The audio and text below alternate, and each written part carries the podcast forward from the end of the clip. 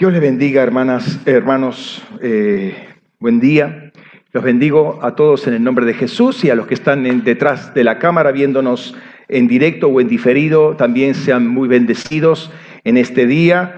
Que el Señor los colme de, de- de su gracia. ¿sí? Vamos a, a- a compartir una porción de las Escrituras. Vamos a Éxodo. Vamos a Éxodo capítulo 30 a partir del versículo 22. Lo habíamos visto este pasaje eh, hace un par de semanas, creo.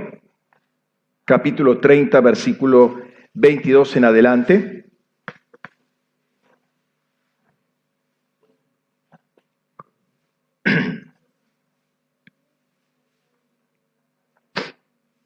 ¿Lo tienen? Dice, hasta vamos a leer hasta el versículo 30, del 22 al 30.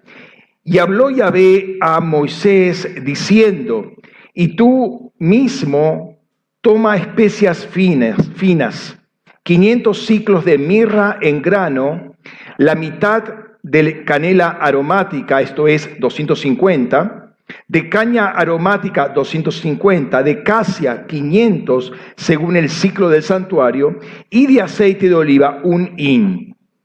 Y harás con ello el aceite de la unción santa, perfume fragante, obra de perfumista, y será el aceite de la santa unción. Con él ungirás la tienda de reunión, el arca del testimonio, la mesa y todos los utensilios del candelabro, eh, perdón, el candelabro y todos sus utensilios, el altar de incienso, el altar del holocausto y todos sus utensilios, y la fuente con su base. Así los santificarás y serán cosas santísimas. Quien las toque será santificado. Y ungirás a Aarón y a sus hijos y los santificarás para que sean mis sacerdotes. Oramos al Señor sobre esta palabra. Padre, gracias por este tiempo y gracias por esta palabra, Señor. Se ungida esta palabra sobre cada, una de nos, uno de nosotros por la palabra misma y por lo que contiene para el día de hoy, Señor. Se han abierto los cielos sobre nuestras vidas, Señor, y podamos recibir no información, sino tu revelación, Señor. Queremos conocerte a ti, queremos tenerte en, una relación de intimidad, Señor, muy estrecha en este día, Señor. Que la, aceite de la unción, que era simplemente un líquido en aquel tiempo que caía sobre sacerdotes y sobre reyes, hoy es tu presencia misma cayendo e inundándonos y cubriéndonos completamente. Y que sea así, Señor, en nuestras vidas en el día de hoy, en el nombre de Cristo Jesús, Señor, para que se manifieste ese, ese aroma fragante, Señor, que es tu Espíritu Santo sobre nosotros. En el nombre de Jesús. Amén. Amén. Bien, este pasaje ya lo habíamos visto en otra oportunidad, en semanas, dos, creo, dos semanas atrás, si mal no recuerdo, pero quiero dedicarme con algún detalle a lo que es propiamente el aceite de la unción, los componentes. Sa- Sabemos que había, eh, te- tenía aceite de oliva, que es básico, el ingrediente básico, pero después hay algunas eh, especias que se le agregaban en ciertas cantidades para eh, hacerlo especial, algo santísimo, algo que no podía ser imitado. Dice al final del pasaje este, no lo hemos leído, pero eh, al final dice que no podía ser imitado eh, por nada o por nadie. Es claro que el ungüento significa la influencia del Espíritu Santo. ¿sí?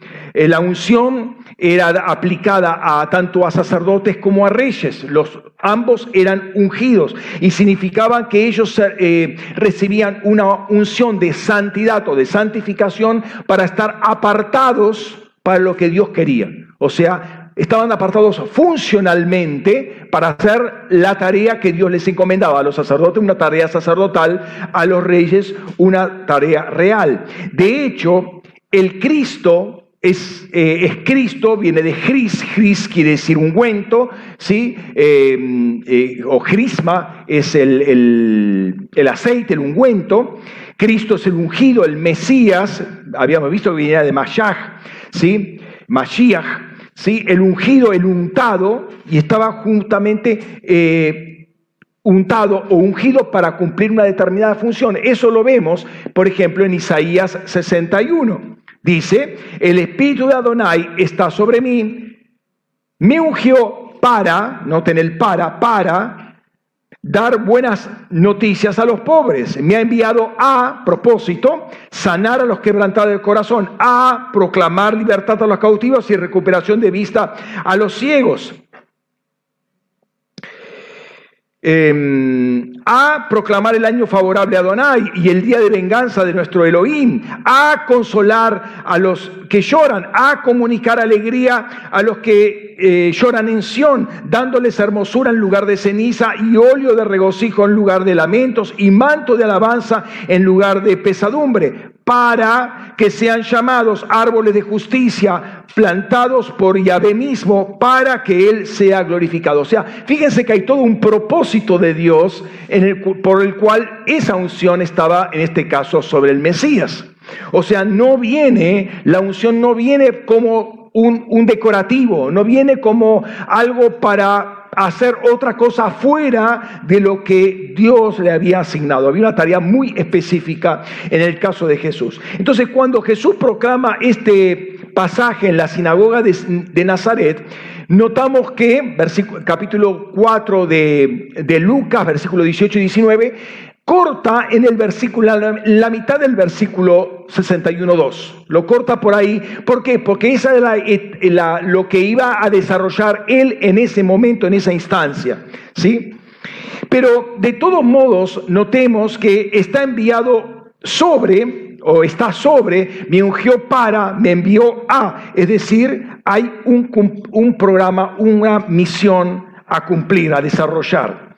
Y lo interesante que es que a partir de su obra, los que lo siguen a él, o sea, los que lo seguían a Jesús, continuarían justamente ese ministerio. A partir del versículo 4 es lo que los oyentes van a hacer a partir de lo que Jesús hizo.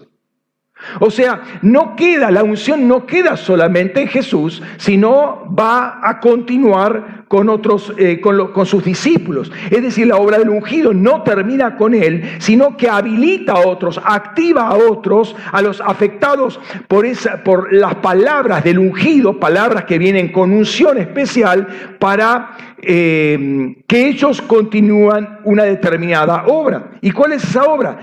Capítulo 61, Versículo 4 dice, reconstruirán las ruinas antiguas, levantarán, no, noten que ya no es el Mesías que lo hace esto, ¿no?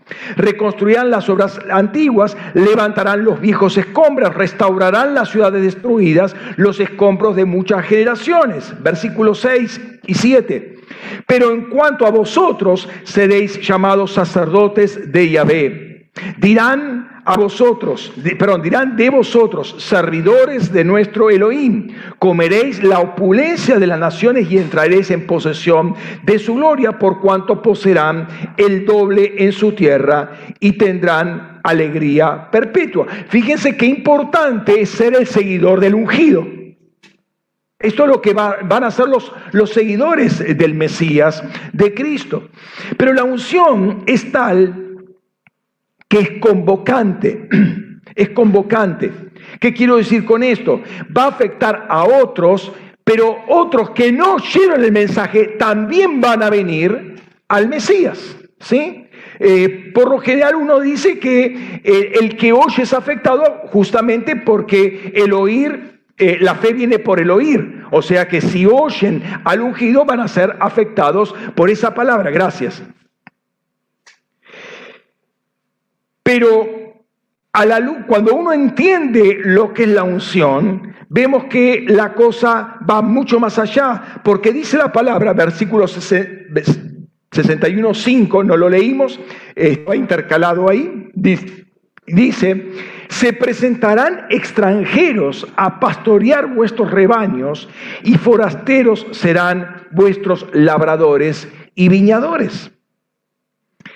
Es decir, que el, Mesías le va a estar hablando a un pueblo Pero al mismo tiempo está hablando a los aires, a partir de su posición, está hablando a los aires y convocando a que otra gente de otras naciones también vengan y, y, funcionen en una forma pastoral.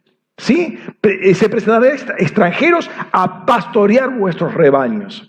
Entonces, el ungido no está simplemente eh, hablando a los oyentes naturales o visibles e inmediatos, está hablando desde un lugar propio de la unción, desde una altura, desde los cielos, para que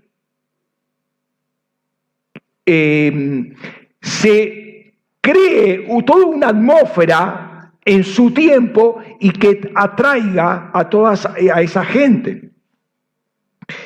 Es decir, la unción que tiene Jesús, la unción, el poder del Espíritu Santo, eh, mueve ámbitos eh, espirituales y convoca a personas a unirse al proyecto de Dios, al reino de Dios.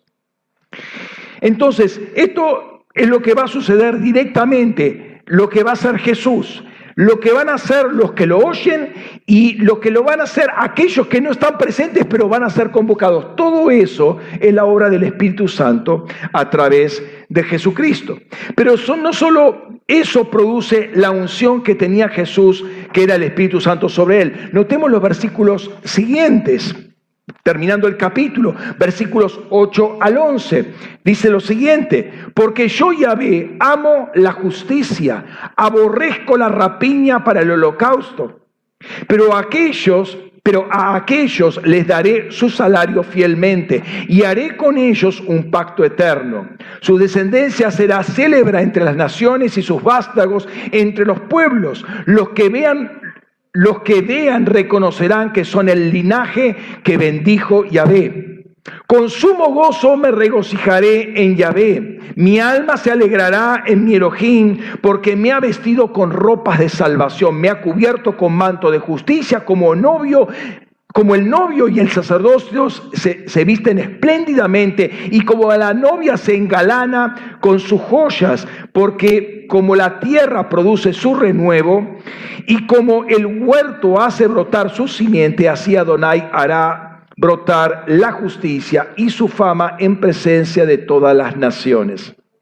Entonces, en primer lugar, hay un contexto de injusticia que va a cambiar radicalmente por causa de la unción de Jesús. Va a trocarse en un eh, en ámbito de justicia.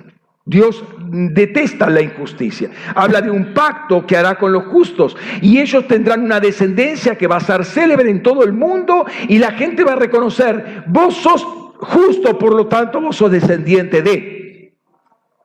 Me, van siguiendo, ¿no? Eh, o sea, el testimonio de nuestra vida va a testificar de que realmente somos cristianos. No tenemos que decir somos cristianos. El testimonio de nuestra vida va a decir, vos sos descendiente de Jesús. Vos sos descendiente del justo porque caminás como justo. ¿Sí? Entonces ellos van a tener una descendencia y esa descendencia se va a multiplicar. Y la gente va a, se va dar cuenta que somos un linaje bendecido. O sea, somos puestos aparte y hay una bendición particular sobre cada uno de nosotros, porque vivimos en justicia y el cielo está abierto para los justos, ¿no? Ahora Isaías dice, encarnando al Mesías, que ha sido vestido con ropa de salvación, con manto de justicia, vestido y engalanado como sacerdote y para fiesta de bodas. Entonces, acá hay tres palabras interesantes, salvación, justicia y casamiento. Fíjate lo que está haciendo la unción en Jesucristo.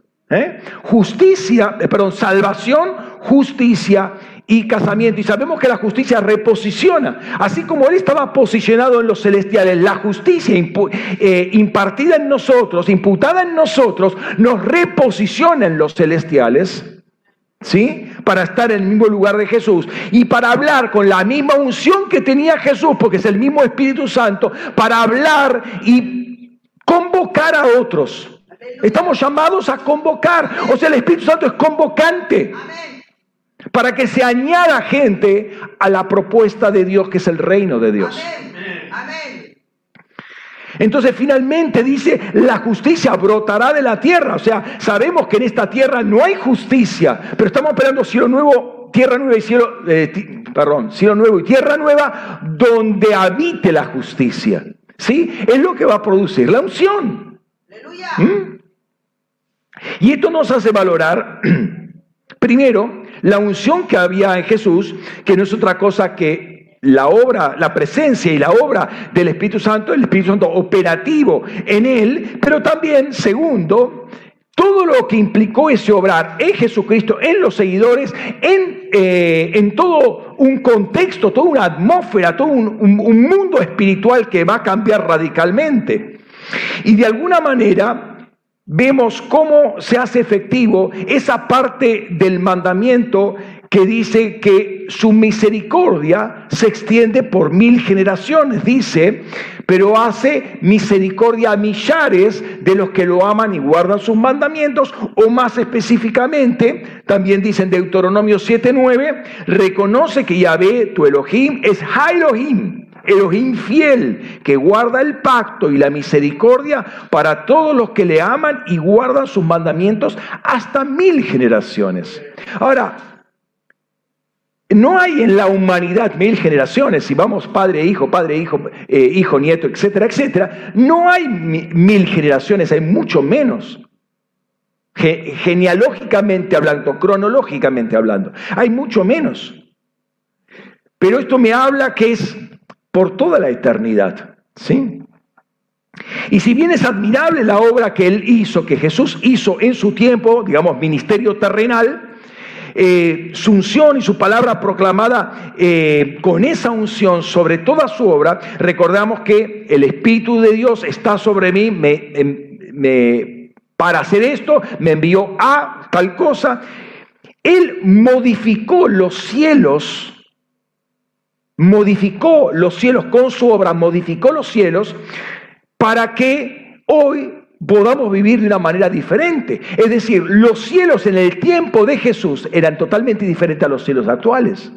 Porque dice la palabra que en un momento después de su resurrección, entonces Jesús se acercó y les habló diciendo, toda potestad me fue dada en el cielo y en la tierra. Eso no se da antes de la muerte y resurrección de Jesús. Eso se da después, porque Él venció a todos los principados y potestades. Todos se alinearon, todos se encuadraron al, Hijo, al Hijo resucitado, al Hijo glorificado.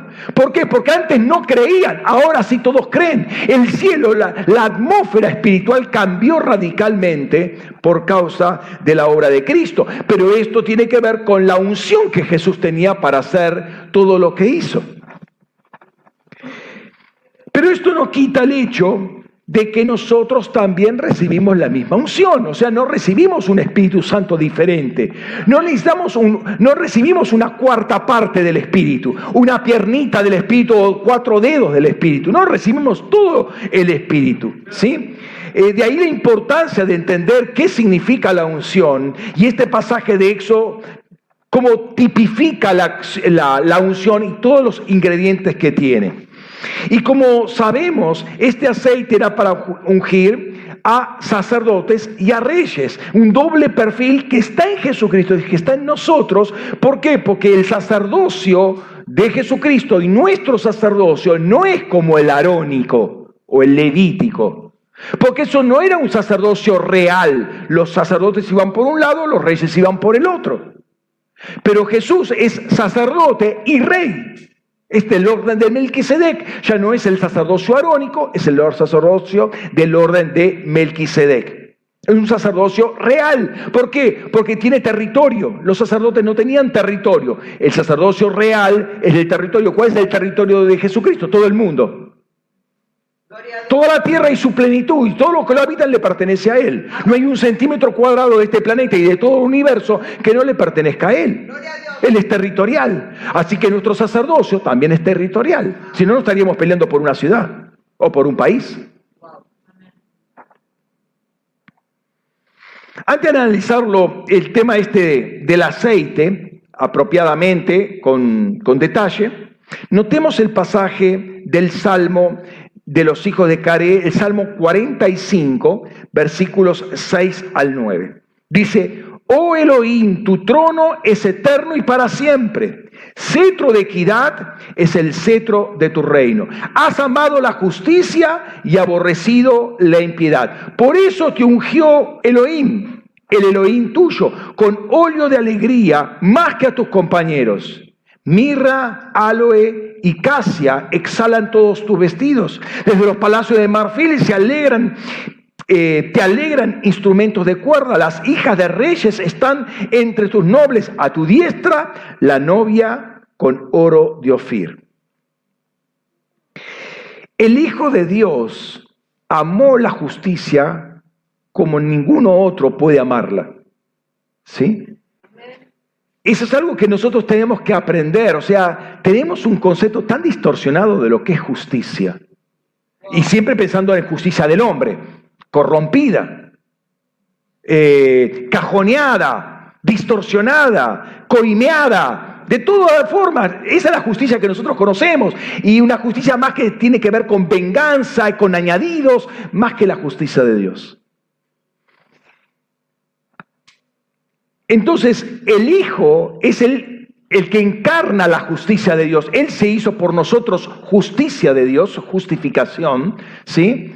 Entonces, Él, como nadie la amó y encarnó esa justicia, y en consecuencia dice que fue ungido con óleo de alegría por arriba de sus compañeros. ¿Quiénes son los compañeros? Bueno, si pensamos que Él es el ángel de Yahvé, los otros ángeles son sus compañeros. En la unción que tiene él no la tiene nadie. De hecho, no hay ángeles ungidos por el Espíritu Santo. Él es el único ungido. No, nadie tiene, ningún ángel tiene el testimonio del Espíritu. Jesucristo tiene el testimonio del Espíritu. Y los hijos de los hombres tenemos el testimonio del Espíritu. ¿Por qué? Porque fuimos salvados, fuimos santificados.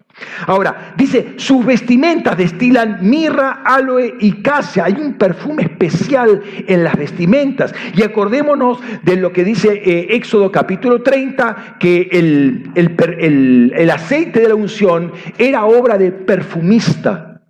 Había aceite, el aceite ya tiene su olor particular, pero le ponen todos sus ingredientes y hay un aroma particular. Uno lo huele se huele olor a sacerdote. En el buen sentido, ¿no? Que claro está. Porque es olor de unción, olor de Espíritu Santo.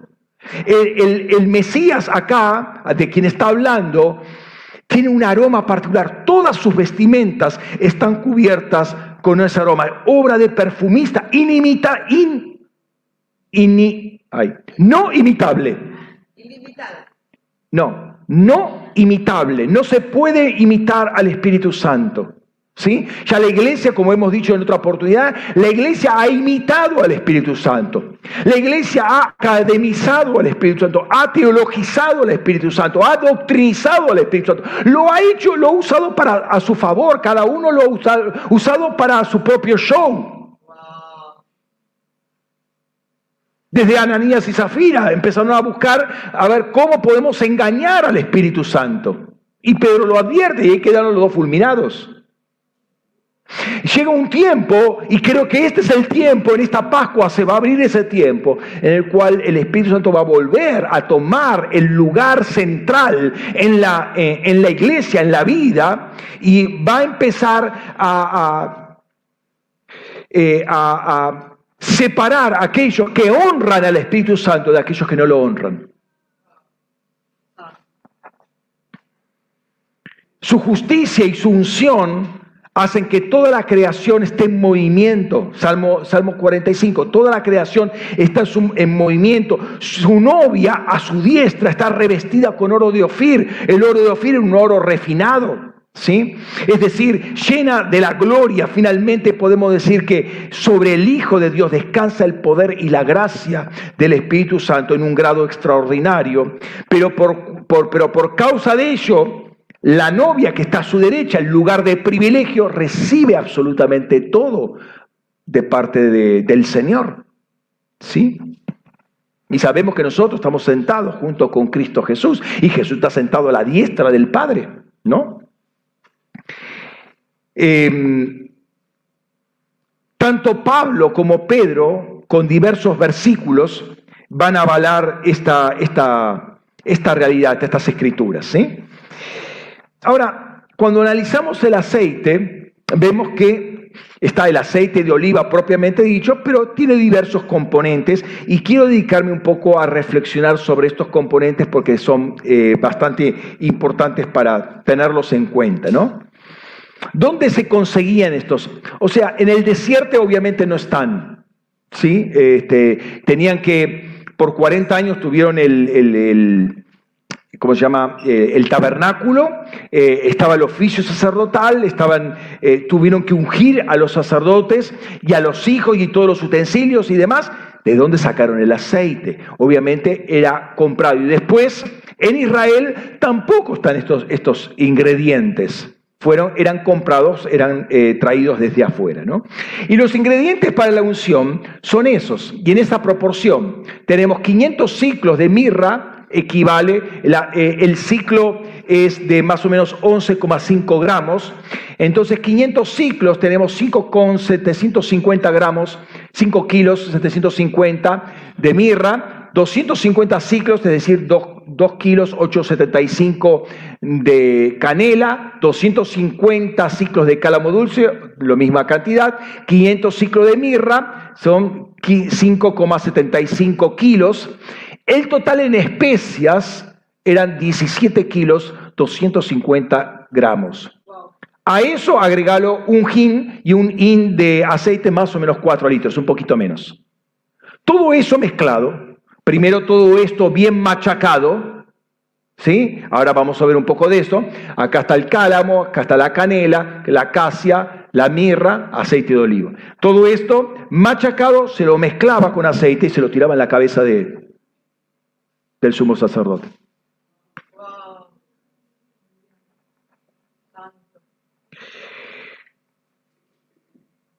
Todos estos ingredientes se los trabajaba muy fuertemente, ahora vamos a analizarlo, se los machacaba bien, quizás en un mortero, ¿sí? se lo pulverizaba y al hacerlo em, empezaban a emanar sus propios aceites. Cada uno de estos, cada una de estas plantas tienen sus, propios aceites, ¿no? Entonces cuando los ponían bajo presión, bajo la trituración, empezaban a sacar sus propias fragancias. Eh, aunque un IN es eh, 4 litros, hay datos fehacientes que no trabajaban sobre la base de 4 litros, sino bajo la base de 5 litros. O sea, le ponían un poquito más. En la misma proporción, lo que, lo que haría un total de 25 kilos y medio de especias, ¿no? Entonces imagínate todo eso. La mirra es una sustancia gomosa como una resina de un árbol espinoso que crecía en Arabia. La canela o canela aromática era una corteza interna de un laurel que nace o que crece en Sri Lanka, la actual Sri Lanka en aquel tiempo era Ceylon, bueno, no sé lo que era, pero antes se llamaba Ceylon, ahora se llama Sri Lanka.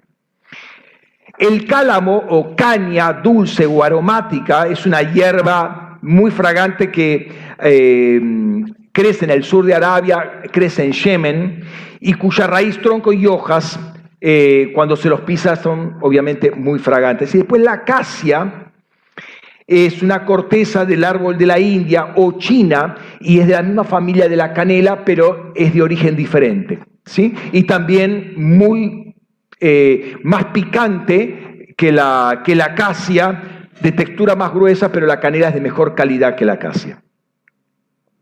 Ahora, Imagínate lo que te dije recién hace un ratito, ¿no? Esto se derrama sobre la cabeza de Aarón. ¿Y qué ocurre? Ocurre lo que aparece en el Salmo 133, versículo 2. Dice, es como el buen oilo sobre la cabeza, la cual desciende sobre la barba, la barba de Aarón, y hasta el borde de las vestiduras. Es obvio que no se le tiraba una gotita. ¿Vieron? Hoy vamos a tirarle una gotita, ¿sí? No, le tiraban 20 kilos de... le tiraban 4 litros o 5 litros de aceite con todas esas mezclas. La gotita no corre por la barba y, llega al borde de las vestiduras, se pierde en el camino la gotita. Todo eso era derramado sobre él, todo quedaba impregnado de ese aceite y de ese aroma. Cualquiera iba a saber, por acá está pasando el sumo sacerdote, porque tenía un olor a unción impresionante. O sea, el objetivo no era simbólico, vamos, con una gotita, eso quiere decir el todo. No, no, no, se le tira el todo. El objetivo no era económico, ahorrativo, uy, es tan costoso esto, con una gotita ya el Señor entiende. No, no, el Señor no entiende. Es, es derramar todo porque uno tiene que tener toda la unción hasta el borde de sus vestimentas. O sea, literalmente le vaciaba el cuerno, el cuerno de aceite era prácticamente un balde que le tiraban eh, encima, ¿no? El objetivo era impregnar todo, era prácticamente estar sumergido en el aceite. Ahora entiendan el concepto de bautismo en el Espíritu Santo. Entiendan estar sumergido en el Espíritu Santo. Bueno, no estaba sumergido, pero estaba bañado completamente esta persona. El Salmo 85, decía, entonces, todas las vestiduras estaban impregnadas de eso. Y el Salmo 45 decía, mirra, aloe y casia exhalan tus vestidos. O sea, se tiene que sentir el aroma en los vestidos del sacerdote. Esto es el óleo de alegría que ungió al Mesías. O sea, eh, Entendámoslo, entendámoslo no desde la perspectiva ahora eh, física, natural, olfativa, sino de la, de, la, de la, perspectiva espiritual. Jesús entraba y los demonios se manifestaban. ¿Por qué? Porque había un aroma espiritual ahí que los demonios no podían soportarlo. O sea, había tal presencia cuando entraba Jesús por causa de sus vestimentas. Vestimenta tiene que ver con justicia, justicia tiene que ver con las obras. Eh, recuerden que lo, que lo que el Padre dice es, me complací en vos. Entonces, él entraba y había tal, tal presencia de Dios que todo demonio se manifestaba como loco. No podía soportar esa presencia, no podía eh, soportar esa luz. Por causa de esa unción de aceite, se establece la comunión. Porque era el vínculo, en, este, ese momento el, sumo sacerdote era el vínculo entre Dios y el pueblo. Era, un elemento vinculante, no por Aarón propiamente dicho, sino por la unción que había en Aarón, que lo calificaba y lo, lo, lo ubicaba como sacerdote o como sumo sacerdote. ¿no? Ahora, esta comunión del Espíritu Santo es a la que hace referencia el apóstol Pablo. Dice, ay, perdón, ese es el texto me había olvidado de poner, dice ahí, la gracia del Señor Jesucristo, el amor de Dios y la comunión del Espíritu Santo estén con vosotros. ¿Qué es lo que hace que tengamos comunión los unos con los otros? Es el Espíritu Santo, no que yo sea bueno. No que yo sea lindo, obviamente, que bueno y lindo soy, pero no es eso lo que hace que todos vengan los unos a los otros, porque no es solamente conmigo, porque yo no soy el sumo sacerdote. Hay un sumo sacerdote que, que nos aglutina, que nos une, pero también hay algo que nos une entre nosotros por cuanto somos del mismo sacerdocio y tenemos la misma unción que es la comunión del Espíritu Santo. Esa unción que está sobre nosotros, que quizás no la olemos, quizás no la olemos, es la que nos une los unos con los otros. Entonces, esto me, me, llama a que revisemos un poco estos ingredientes que tenemos. Primero empecemos con, con la mirra. ¿Sí? Hay dos tipos de mirra. Una la que provenía de un árbol, como le dije, de Arabia, y esta producía un aroma fragante y medicinal también. Y otra especie eh, era una resina sumamente perfumada que contenía un aceite esencial. Esta sustancia era producida por ciertas plantas en la región de Siria, al norte de lo que vendría a ser Arabia, bastante al norte, ¿no? En hebreo existen dos palabras que tienen que ver con, em, con la mirra. La primera palabra es la palabra lot, ¿sí? Que quiere decir resina. Esta viene de lut, que viene, que quiere decir envolver o cubrir. Otra palabra, y ya más específicamente, es mor, que es gotear, viene del verbo marar, que es amargarse, el amargo, afligir, enfurecer. Y sabemos que esta palabra viene Mara. ¿Se acuerdan de las aguas de Mara, las aguas amargas? Bueno, mor es la palabra que se utiliza por, por, mirra. ¿Sí? En griego es la palabra smurna. ¿Sí? Smurna. ¿Sí? Que viene, de ahí viene smurna, esmirna, y smirnizo. Smirnizo es mezclar con mirra. Smernizar, o lo, digo más en castellano, esmernizar. Em, eh, un, vino era mezclar el vino con aceite. Eso es lo que aparece, después lo vamos a ver, es lo que aparece en las escrituras. ¿sí? Ahora, Smyrna viene de una palabra eh, griega también que es muron, es la forma más fuerte Smyrna que muron, y muron viene de mor, viene del hebreo. No era originario de, de Grecia esa sustancia. Entonces la mirra tiene una característica interesante. Cuando es quemada no se derrite. Al contrario, se agranda y se fortalece. El olor es semejante a la vainilla, aunque el, el gusto es amargo. La mirra es amarga. Y entre los usos que se le daban antiguamente era que era quemada durante los funerales porque eh, para disipar el olor a muerte. ¿Sí? Ustedes saben que eh, en los cementerios o en los lugares, eh, los velatorios, hay cierto aroma un poco pesado, por eso algunas veces hay velas, para, antiguamente al menos, había velas porque el quemar de la cera de alguna manera neutraliza un olor eh, un poco desagradable. Pero también se utilizaba para perfumar los lechos, las camas, ¿sí? Por ejemplo, Noten, Proverbio 17, 7, 17, he perfumado mi lecho con mirra, aloes y canela. ¿Sí?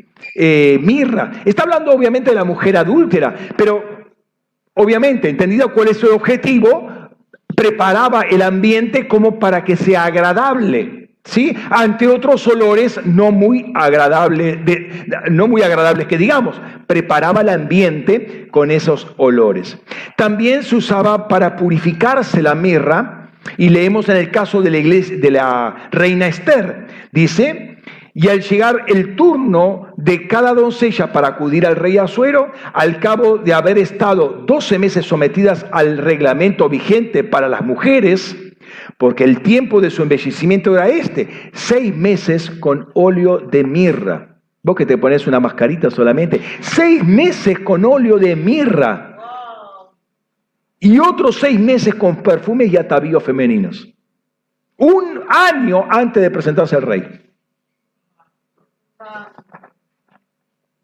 Estamos hablando de la mirra como parte de la unción, eh, del, aceite de la unción que tipifica el Espíritu Santo. A ver, ¿cuánto valoramos? Esto quiero que entendamos el valor que tiene la unción del Espíritu Santo. No es para tomarlo como, ah, está bien, me impuso las manos, me sacudí un poco, ahora hablo en lenguas y ya está. No, no, eh, hay algo más pesado, es algo más valioso que es muy importante eh, recobrarlo.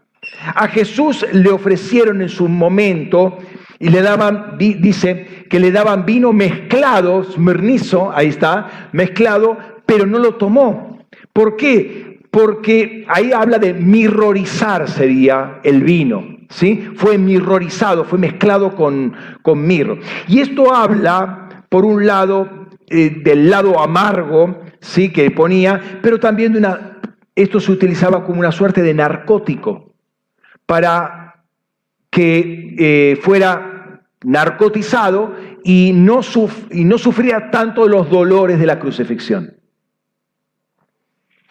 Jesús lo rechazó. De alguna manera está rechazando su, su auto-eutanasia. Hola. Ahí ya tienen una respuesta para lo que se está entretejiendo en estos días. Jesús mismo lo eliminó eso. El que estar consciente de todos sus sufrimientos hasta último, hasta último momento, bien consciente que sufrir absolutamente todo. No quiso mirrorizar ese, ese vino, gloria al Señor. Se usaba también para embalsamar cadáveres y hoy se usa como antiséptico en enjuagues bucales y dentífricos. Ajá. Interesante, interesante eh, el uso. De modo que el primer sentido es la necesidad de purificación de todo tipo de impurezas, inclusive de las que se hablan. Purificar la lengua, purificar la boca. ¿Sí? Ahora, la boca habla del corazón, el corazón habla de la cruz nuevamente, ¿no? Entonces, eh, hay, eh, hay un segundo sentido que tiene que ver con la muerte. La muerte purifica, o sea, yo muero al mundo, soy purificado del mundo, me separo del mundo. ¿Sí? Fíjense lo que dice eh, Lucas capítulo 9, versículo 23. Y a todos decía, si alguno quiere venir en pos de mí, niéguese a sí mismo, toma su cruz cada día y sígame. Ahí me está hablando de la mirra. Eh, purificate, pero separate también del mundo. La muerte, la cruz, junto con la mirra. ¿Sí? Entonces la muerte nos separa del mundo y de su contaminación. Y así la muerte nos, nos purifica. Entonces la, mirra me habla también de, de purificar nuestra boca, nuestras palabras, nuestros dichos y de cómo vivir, purificar el corazón. Un segundo componente es la canela, la canela o canela aromática, que era producida por la corteza, como les dije, de un laurel, eh, la corteza interior de un laurel de Sri Lanka e India. ¿sí? Se, exportaba de ahí, o se importaba de ahí, perdón. Habla de pelarlo y frotar las ramas. Era conocido desde tiempos muy remotos, eh, muy valorado ¿sí? entre las naciones antiguas. Era un regalo típico para los monarcas, los reyes, la canela, gente muy poderosa. Era una especie muy valorada y muy difícil de conseguir, tenía un, proceso bastante complicado. La palabra en, hebreo es kinamón, que viene de una raíz eh, hebrea que no se usa, que quiere decir erigir. ¿sí? Eh, y esto del extremo oriente eh, de Malasia, quiere decir, se llama cayumanis, que quiere decir madera dulce. Y del griego es kinamomon, que obviamente viene de kinamón, ¿sí? Kinamomon, ¿sí? Eso es el, origen.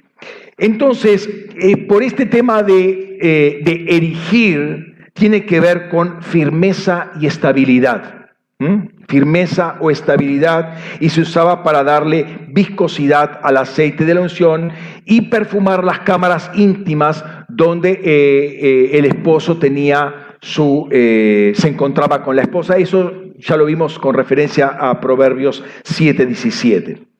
Más allá de la parte alimenticia, que eh, también se, comía, como actualmente se come, tiene propiedades medicinales, relajantes y sedantes, y de hecho se la ha utilizado en tiempos no muy antiguos como relajante, para, tranquilizante a los chicos. ¿sí? Le daba un chocolate con canela y como que bajaban sus decibeles los chicos. ¿sí?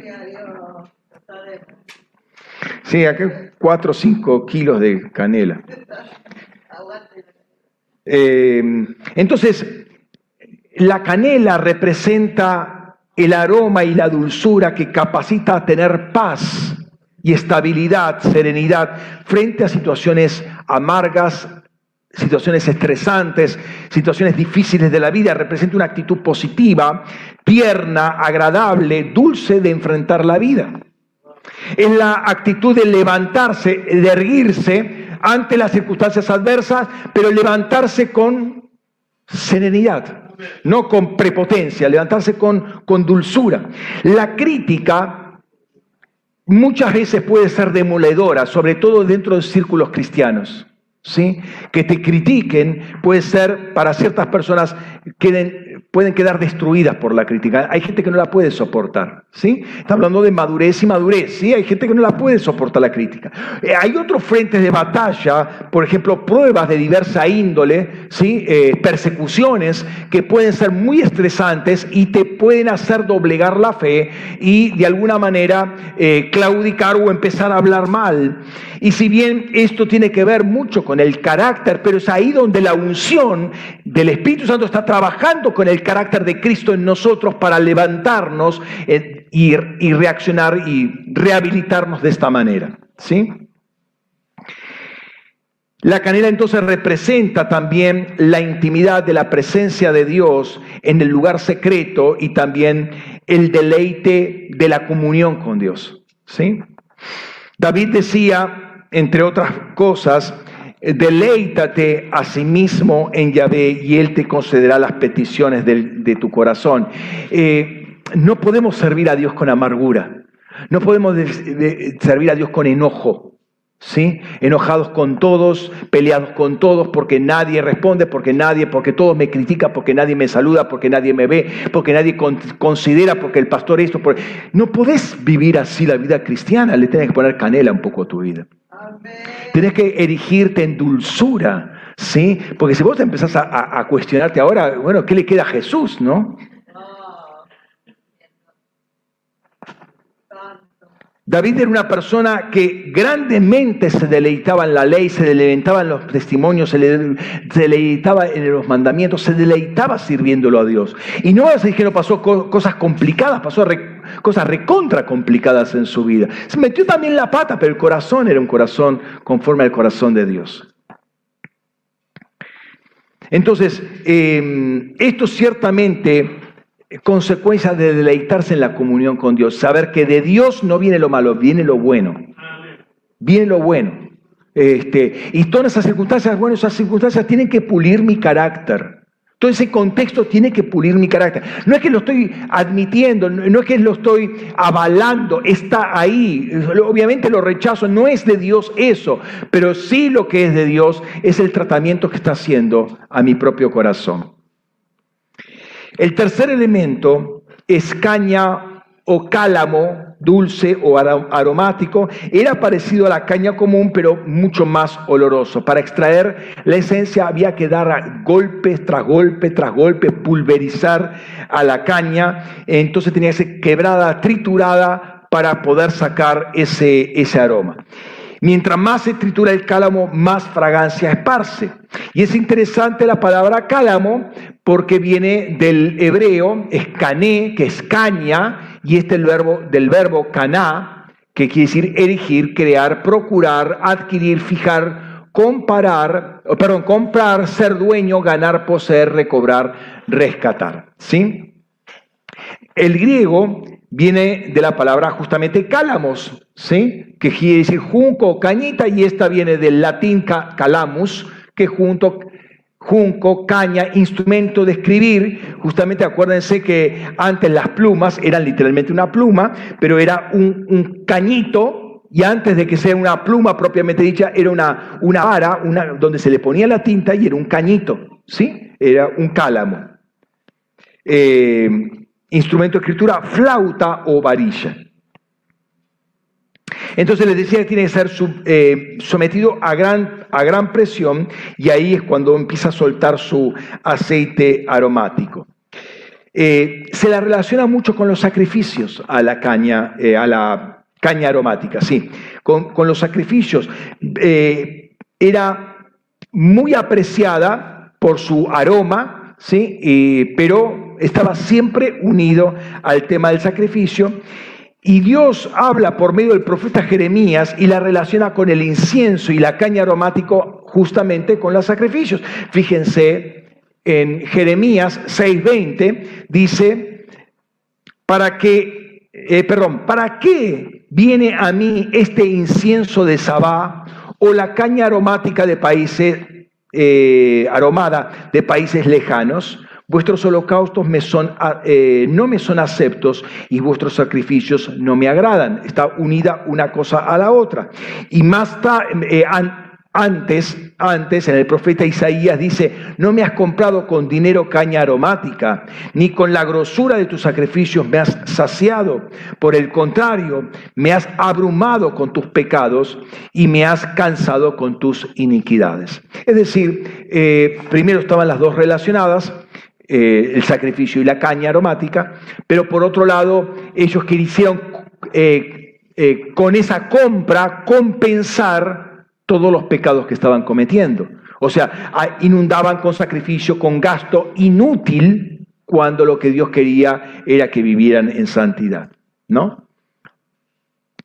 Dios presenta una queja contra Israel eh, sobre justamente sobre esto, porque en vez de multiplicar, eh, o sea, multiplicaron los sacrificios porque multiplicaban sus maldades, ¿no? Y querían cubrir una cosa con la otra. Ahora, finalmente, Ezequiel también dice algo particular, y vuelvo a leer de la Biblia de, las Américas, eh, cómo se comerciaba o comercializaba. Vedán y Javán propagaban sus mercancías desde Usal, hierro forjado, casia, caña dulce, estaban entre sus productos. Y ahí está la casia también. Entonces había un comercio importante de, de, la, caña dulce. ¿no? Entonces el, can, el cálamo es de alguna manera un recordatorio de la debilidad y de la muerte, pero al mismo tiempo eh, de un equilibrio en la debilidad. ¿Por qué? Cuando nuestro Señor se encontraba en el huerto de Getsemaní, ya empieza él a, empieza a sentir la carga, el peso de todo el juicio que venía. ¿Sí? Eh, estaba ahí orando, sabe que estaba sufriendo, intercediendo, eh, eh, los, discípulos habían quedado dormidos, estaba peleando por, por, el momento que, que venía y em, recibe mucha presión, hay un pasaje que dice que le caían como gotas de sangre, ¿sí? vino un ángel a fortalecerlo. Ahora, en ningún momento, aun cuando tenía esa presión, en ese momento y después en la cruz, en ningún momento él se desvía tras su propio corazón. Es decir, no se desvió por la presión, no fue controlado por sus emociones. En pocas horas iba a pasar por un sufrimiento, una agonía impresionante, dolorosísima y una tortura y muerte que lo machacaría a él para poder sacar su perfume, pero nunca en ningún momento se desvió. Su palabra final era, hágase tu voluntad, no la mía. ¿Eh? Es decir, la esencia misma tenía que salir de él bajo toda esta presión. Entonces, eh, ese, es un concepto que uno tiene que eh, tener, esa de, que bajo la presión no cedes, bueno, esta es la voluntad de Dios, bueno, pero es que Dios entiende eh, y tengo que hacer esto. No, no. Eh, yo me aguanto esa presión, yo me aguanto esa trituración, pero voy a seguir haciendo la voluntad de Dios. No me, no me desvío.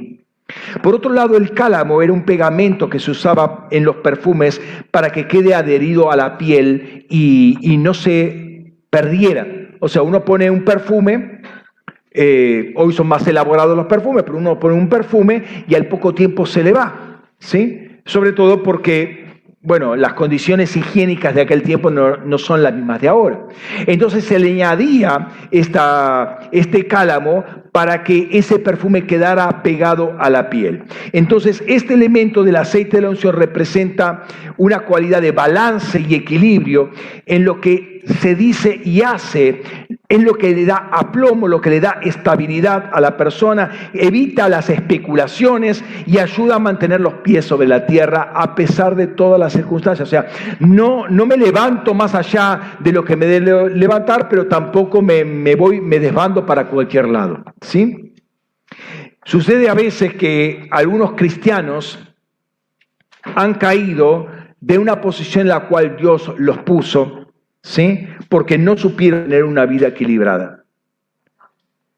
Ven un poco de, prosperidad porque Dios le envía, porque Dios es fiel, y se desvían mal porque intuyen, y esto va a ser así siempre. Me apareció una, una ofrenda X, wow, entonces esto quiere decir que mañana también voy a tener una ofrenda y pasado también, y pasado también, y todos los meses voy a tener lo mismo. Entonces se desvían ¿Por qué? Porque su corazón está puesto en el mundo y en los intereses de este mundo. Entonces, de una posición de prosperidad que Dios lo estaba poniendo, quedaron en la ruina. Pero no porque Dios fue infiel, sino porque ellos tenían sus ojos puestos en las cosas del mundo. ¿Me siguen? Dios es siempre fiel. Caen fácilmente en la garra del diablo porque su corazón está atado a lo terrenal, a lo temporal todavía no tienen una vida equilibrada con Dios. También el cálamo tiene que ver con lo que hace una vida de continuidad y perseverancia. Y esto no solamente tiene que ver con la oración, tiene que ver con la vida de comunión con Dios y, con las cosas de Dios, o sea, comunión con los hermanos. Hablamos, o, hablando de la adherencia a la piel, bueno, uno queda adherido a la presencia de Dios. Y recordemos, por ejemplo, el caso de Juan, el discípulo Juan, ¿sí? Eh, pasaje conocido, Juan 13, 23 al 25 dice, uno de sus discípulos, a quien amaba Jesús, estaba reclinado en el regazo de Jesús. A este, pues, hace señas Simón Pedro para que le preguntase a eh, a quién se refería. Así pues, al recostarse él sobre el pecho de Jesús, le dice, Señor, ¿quién es? Estaba hablando del, traidor, ¿no? Entonces, esa adherencia y en este caso una adherencia bien física de Juan a Jesús, funciona como, ese, como esa, esa caña aromática que se pega a Jesús y por lo cual tiene una revelación particular. ¿sí? Él permaneció cuando todos se fueron. En la cruz era el único que estaba, de los doce discípulos era el único. ¿Sí? Uno ya se había ido para otro lado, pero de los diez restantes, de los once restantes, él es el único que queda. Y es el que queda hasta el final. Y fíjense la revelación que tiene finalmente con Apocalipsis. ¿Por qué? Porque estaba adherido a él. ¿Sí? No lo dejó en ninguna circunstancia, pero tampoco se desbandó con tanta revelación. ¿no? Él se mantuvo a plomo. Finalmente tenemos la acacia. La acacia surge del mismo árbol de la canela, pero es una especie diferente. La acacia eh, es originaria más de la China, mientras que la otra era de India y de Sri Lanka. ¿no? Eh, la acacia son, y la canela son parecidas, se relacionan entre ellas, pero la canela es de mejor calidad de la acacia. La acacia viene de dos palabras, ¿sí? viene de kidá, que es casia, y ketsia también es casia, y kidá viene del verbo kadad, y el verbo kadad es secarse, contraer, doblar el cuerpo o cuello en deferencia, inclinarse, bajar la cabeza, hacer reverencia, doblarse, humillarse, y ya sabes, entonces la casia, ¿qué tiene que ver? O sea, en, el mundo espiritual, ¿no? Entonces la casia exhala un aroma delicado eh, donde, donde se derrama, era un perfume, una esencia que se utilizaba para ungir a los enfermos. La casia era uno de los productos destacados de Tiro, junto con la mirra, que lo habíamos visto ahí en, Ezequiel capítulo 27, 19. Y es interesante que el segundo, perdón, la segunda hija de Job, después de todo ese procesamiento que tuvo Job y que se mantuvo a plomo, se llama Casia. ¿sí? Eh, ah, perdón, eh, en griego es Casia, ¿eh? es la misma palabra, Casia. Job 42, 14 dice, a la primera llamó Gemina, a la segunda Casia y a la tercera Kerenjapuk. ¿Sí? Donde la primera quiere decir cálida, afectuosa, la segunda, eh, bueno, casia, y ahí teníamos todo el, significado de, casia, ¿eh? Eh, todo, esto está queriendo decir, aquella que se humilla, y la tercera, cuerno de cosmético, ¿sí? Keren es cuerno, quiere de cosmético. Esto me habla este, esta casia me habla de humildad, de dependencia diaria de Dios en oración y en todo sentido. El hecho de significar eh, humillarse o inclinarse de Dios delante de Dios, de doblegarse ante Dios, tiene que ver con desprenderse de todo lo que es orgullo, de todo lo que es soberbia, vanagloria, arrogancia, prepotencia, doblarse, inclinarse delante de Dios. Es peligroso después de recibir la unción tener un aire un poco altanero. Es muy peligroso. ¿Por qué? Y es como un mono con navaja, literalmente. Vos tenés un poder impresionante, pero con orgullo puedes hacer un desastre. Entonces mejor es tener esa, esa, esa especia del Espíritu Santo que te baja, ¿sí? Eh, y remueve todo orgullo, toda prepotencia, ¿no?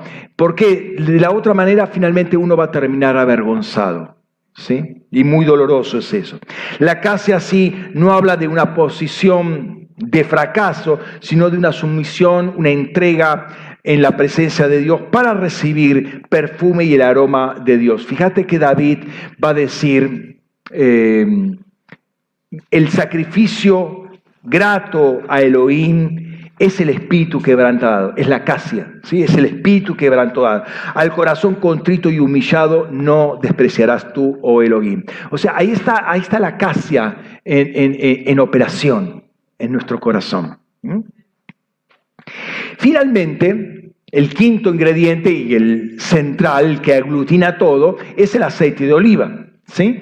Eh, el aceite sabemos que es un símbolo de la unción, es un símbolo del Espíritu Santo y tiene dos palabras eh, aceite de oliva en el hebreo, ¿sí? Aceite es shemen, de ahí viene la palabra semen, entre paréntesis, shemen, que es grasa, grasa líquida, aceite, ungüento, riqueza, pero también bálsamo, fama, fértil, gordura, grueso, manjar, perfume, suculento. ¿Sí? Y la otra palabra es la palabra Zait, ¿sí? Zait, que es oliva, que viene de Siv, que es prominente, brillo, también oliva. De modo que el aceite de oliva tiene que ver con prominencia, con brillo, con iluminación, con alegría. Obviamente, recuérdense que las lámparas, eh, el aceite del alumbrado era justamente para producir luz, ¿no? Un aceite dorado. Por un lado, entonces, como hemos visto, Israel todavía se pueden ver prensas ¿sí? de aceite, o sea, acá tenía una, fuerte peso, ¿sí? pivoteaba acá, acá eh, se, comprimía todo el aceite y por un recipiente se, recogía, ¿sí? esto es una, una, una masa bastante pesada eh, y con toda esta palanca todavía más, ¿no? Y acá eh, otra forma que es por medio de un rodillo se lo hacía se lo trituraba. Entonces, este, ese aceite era recogido y almacenado. Y habíamos visto que se encontraron cientos de prensas ahí cerca de Tel Aviv. Eh, lo vimos un par de domingos atrás. Eh, entonces, todos estos ingredientes, lo dulce y los amargos, se juntaba todo en este aceite de la unción. Y también ya hemos visto los diferentes usos del aceite de oliva. ¿eh? Habíamos visto que era alimento, combustible, medicina, uso ceremonial, ungimiento, perfumes, limpieza. Eso lo vimos la vez pasada, ¿sí? Y también vimos que el aceite representa la, firmeza de carácter en las pruebas, tiene un brillo y una alegría particular que es lo que eh, enciende el rostro. ¿sí? El rostro, al, ungirse, la gente se ungía con, con, aceite que servía para limpieza y eso hacía que el rostro brillara. Como símbolo del Espíritu Santo, hace que sea imprescindible para nuestra vida. Por eso, eh, una de las cosas que les dije la vez pasada es que a todo hay que ponerle aceite. Esto tiene que ser un lema en este año. A todo ponele aceite. Es decir, tiene que estar el Espíritu Santo metido en todo. Esto es un lema para este año. En todo, bueno, es un lema para toda la vida. En todo ponele el Espíritu Santo. Así como un cristiano no se define como tal sin la presencia del Espíritu Santo, si no hay Espíritu Santo no hay cristianismo. Estamos claros. Sin Espíritu Santo no hay iglesia. Entonces, toda nuestra vida debe estar definida por el Espíritu Santo. En particular, este aceite habla de la imprescindible necesidad de la presencia, de su presencia para mantener una vida de oración persistente y consistente. ¿Sí? Pablo va a decir, Romanos 8, 26, y asimismo también el Espíritu ayuda en nuestra debilidad porque no sabemos cómo orar como conviene, pero el mismo Espíritu intercede, intercede con gemidos indecibles. O sea, el Espíritu Santo está orando por nosotros. Cuando nosotros ni oramos, o ni sabemos qué orar. Él sí está orando, Él conoce cuál es la voluntad de Dios, Él eh, ora, Él intercede por nosotros conforme a la voluntad de Dios.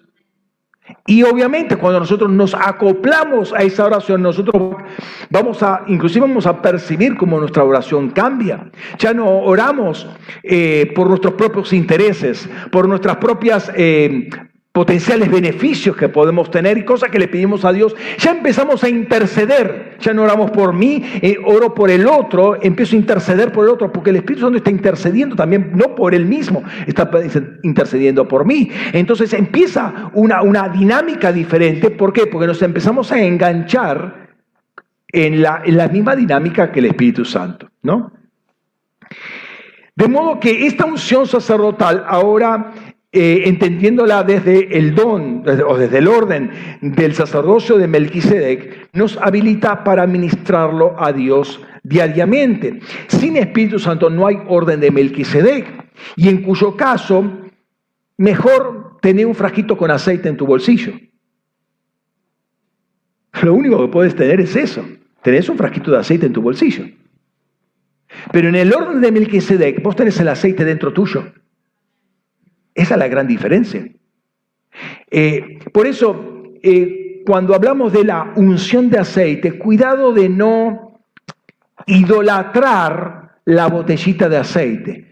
Yo te unjo con aceite, ahora sí, Ahora sí va a ocurrir el milagro. ¿Por qué? Porque estoy ungiendo con aceite. Hermano, algo mucho más poderoso que la botellita con aceite y el aceite que está adentro es lo que vos tenés adentro tuyo, que es el aceite del Espíritu Santo. Es el ungimiento que te cubre completamente. Estás ungido por adentro y por afuera. Según eh, Juan capítulo 20, versículo 22, estás ungido por adentro. Recibiste el Espíritu Santo y sopló Jesús sobre ellos. Fueron, somos de hecho espíritu vivificante. Y en Pentecostés viene sobre nosotros. Está dentro primero y después nos cubre completamente. Entonces, eso es mucho más poderoso que una botellita con aceite. Eso es un símbolo. La realidad, la sustancia está en nosotros. Entonces, acuérdense del, domingo pasado el testimonio que daba Patricia de lo que había recibido en sueños. Él nunca, ella nunca ungió a su esposo con aceite, esto me lo comentó me lo compartió el sueño, él nunca lo ungió a su esposo con aceite. Y como me decía, ¿y cómo es entonces que eh, eh, él me dice que yo lo ungí con aceite? Cada vez que hablaba, cada vez que le ministraba, cada vez que le oraba, lo estaba ungiendo con aceite. Somos un espíritu con él. ¿Sí? Pero también esta unción nos sirve para deleitarnos en su presencia. Recuerden eh, lo, que, lo que Jesús le dice a los discípulos, perdón, a los eh, religiosos de la época. Perdón, se lo dice a los discípulos, pero acerca de los religiosos de la época, ¿sí?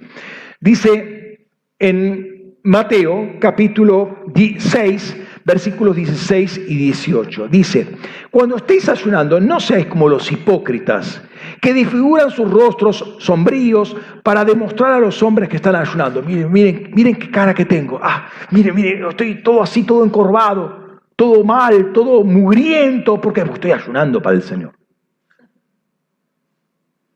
De cierto os digo que ya reciben, están recibiendo su recompensa. Cuando eh, pero cuando tú ayunes, perfúmate. Perfúmate la cabeza. Aleifo es la palabra, ahora vamos a la, palabra.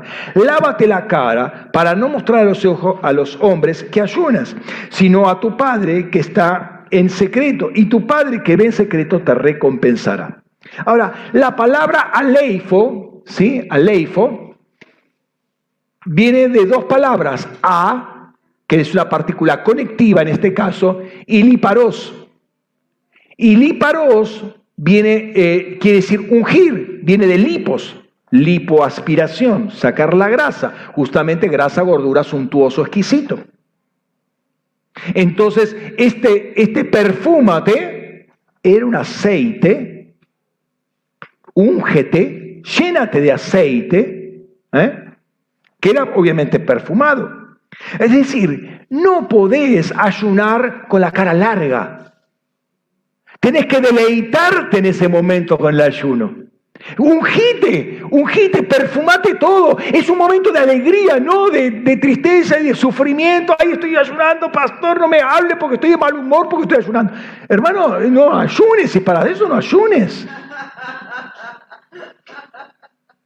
O para mostrar a otros, mirá, mirá el rostro demacrado que tengo. Hace 35 días que estoy en ayuno. Ya tenés tu recompensa, dice el Señor. Pero no lo haces con gozo del Señor. El demacrarse para sufrir, para mostrar sufrimiento y buscar ser el centro de los comentarios del momento, testifica que uno la está pasando mal, no está recibiendo el gozo del Señor, no estás en comunión con Dios, estás en comunión con tu espejo, quizás. Ni te quieres ver en el espejo. Pero no estás en comunión con Dios, porque la comunión con Dios es alegría, es gozo. La comunión con Dios no debe ser un tiempo de sufrimiento, sino algo agradable. Y en tercer lugar, la unción sacerdotal es ofrecer incienso de oración y adoración. Eso debe subir. Recordemos que, somos, que hacemos sacrificios espirituales. Eh, que, que, la adoración es un sacrificio espiritual del creyente, ¿no? Y obviamente con esto está unido la, eh, eh, intercesión. Ahora, Déjame tocar un puntito más en este sentido. Habíamos hablado que cuando el pueblo de Israel recibe la tierra prometida, entra en la tierra prometida, iban a recibir muchas cosas que ellos no hicieron. Casas que no edificaste, viñedos que no plantaste, olivares que no sembraste. ¿Se acuerdan que dice eso? O sea, ya estaban listos para la cosecha, lo único que tenía que cosechar es regularmente, pero ya para, en el caso de los olivares, para tener lámparas, la lámpara encendida. ¿Mm? Ahora, como ellos se olvidaron de Dios ante la prosperidad que tuvieron, se olvidaron de Dios, vendieron su aceite a Egipto. ¿Se acuerdan de lo que dice Oseas capítulo 12, versículos 1 y 2? ¿No? Ahora, en Apocalipsis 18, cuando se juzga a Babilonia, muestra todo el comercio que Babilonia estaba haciendo con las diferentes cosas que comerciaba, entre otras cosas, especias. Dice 18:13, y canela y especias aromáticas e incienso y mirra y olíbano y vino, y aceite, y flor de harina, y trigo, y bestias de carga, y ovejas, y de caballos, y de carros, y de cuerpos y almas de hombre. Vendieron el aceite de la unción. Babilonia se metió dentro de la iglesia y comerció todo eso. Eso se utilizaba en el contexto, digamos, religioso de la época. Babilonia se metió en todo esto. Ahora, la Babilonia se metió en la iglesia y se empezó a transar con el Espíritu Santo. Y se llegó el aceite. La Babilonia se metió en la iglesia para comerciar el aceite de unción, para comerciar con el Espíritu Santo. Y la iglesia tomó parte de eso, empezando con la iglesia católica, pero sin despreciar la iglesia evangélica posteriormente. Babilonia se metió en la iglesia.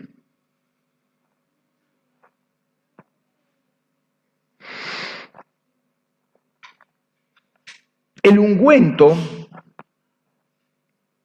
tiene una gracia especial en su acción, significa una influencia abundante. ¿Cómo influye el Espíritu Santo en todo mi contexto? Conforme el ungüento ablanda, si uno tiene un problema, se pone un ungüento y lo va, lo va frotando, típicamente cuando eh, uno tiene un, desgarre o una, algo muscular, se pasa un ungüento, se va frotando, se y eso penetra en la piel, llega al músculo, lo ablanda, ¿sí?